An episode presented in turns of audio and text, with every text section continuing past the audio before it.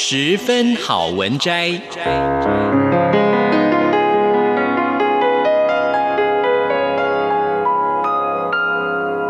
十分钟的心灵补给站。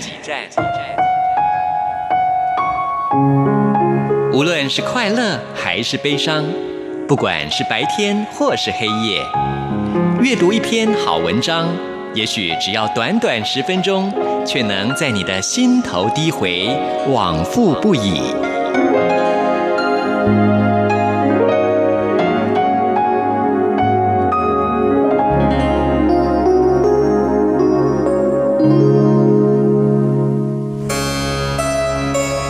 秋日落叶纷飞，每片落叶都有一个故事。满山遍野的金黄，如此灿烂辉煌的景色，却只能让我想起夏日的灿烂。光与热一去不复返，这是严冬之前短暂的温柔。多么令人费解的温柔，翻来覆去，凝结在空气里的细微骚动，无法释怀。这就是忧郁的气味吗？秋光，每一颗粒子迅速在空气中穿梭，像是在寻找什么。是水汽的影响吗？叶子慢了，草原慢了，溪水也慢了，带着淡淡的气息。秋水蔓延着眼前的一切，来到你的脚边，绕过弯曲的斜坡。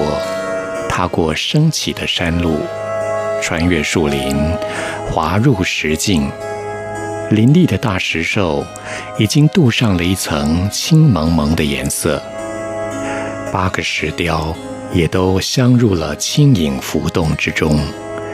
苍古的灵殿正卸下几丝酱紫的残阳。幽暗的登祭坛已裹入了一片浓重的薄暮之中。青蒙蒙的异色，每分钟都在加深，由青蓝沉入定青。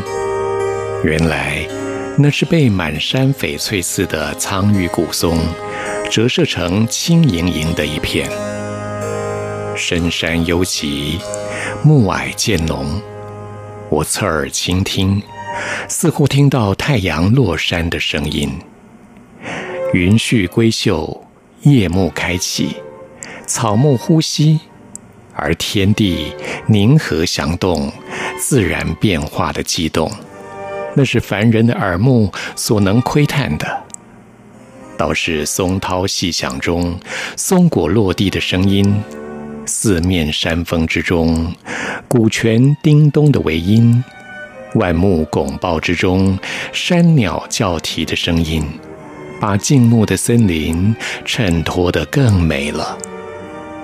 蓦然，幽苍的钟声在松梢荡起了细碎的回响。钟声叮叮的敲响，一声一声如雨般的滚落，纷纷化为水花迸溅，四散弥漫。晚钟响起，我们升起追远怀古之情。不禁在心中转念，回想满山落入黄昏的帷幕，天上暮云四合，松林一片墨色，四野虫声唧唧，眼角蝙蝠扑飞纷天，古殿的形象模糊了，石碑前的树干枝柯幻化成各种奇形怪状。布满了阴郁的异样气氛。弦月为白，树影黑拔。我们跨上的单车奔向归程，微弱的车灯无法疾驰快转。朦胧的视线必须深顾细辨，免得在深山迷路。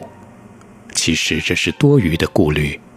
在那充满扑鼻的松枝香味山道，在那淡泊淳朴的石头之城，即使迷路，也不至于遇到危险。我们都不敢大声说话，深恐破坏了林间的幽静，惊扰了山野的安逸。驻足停看玉薯田，夜风悠悠，依然在浮动叶刃，梳理薯须，沙沙为银，浪风荡漾。终于，我们无需车灯的照明。已经来到了无尽的灯影，在数不清的树荫里射耀出明亮的光芒之处。车顶的小红灯像串串明珠在身旁流过，绿树重荫，浓淡难分。这是一条幽极宽敞的道路，是一条有独特风貌的道路。藏着千丈重叠，古鸡鸣盛；藏着水光盈盈，是由林荫和绿地所构成，由深邃和恬静所组成。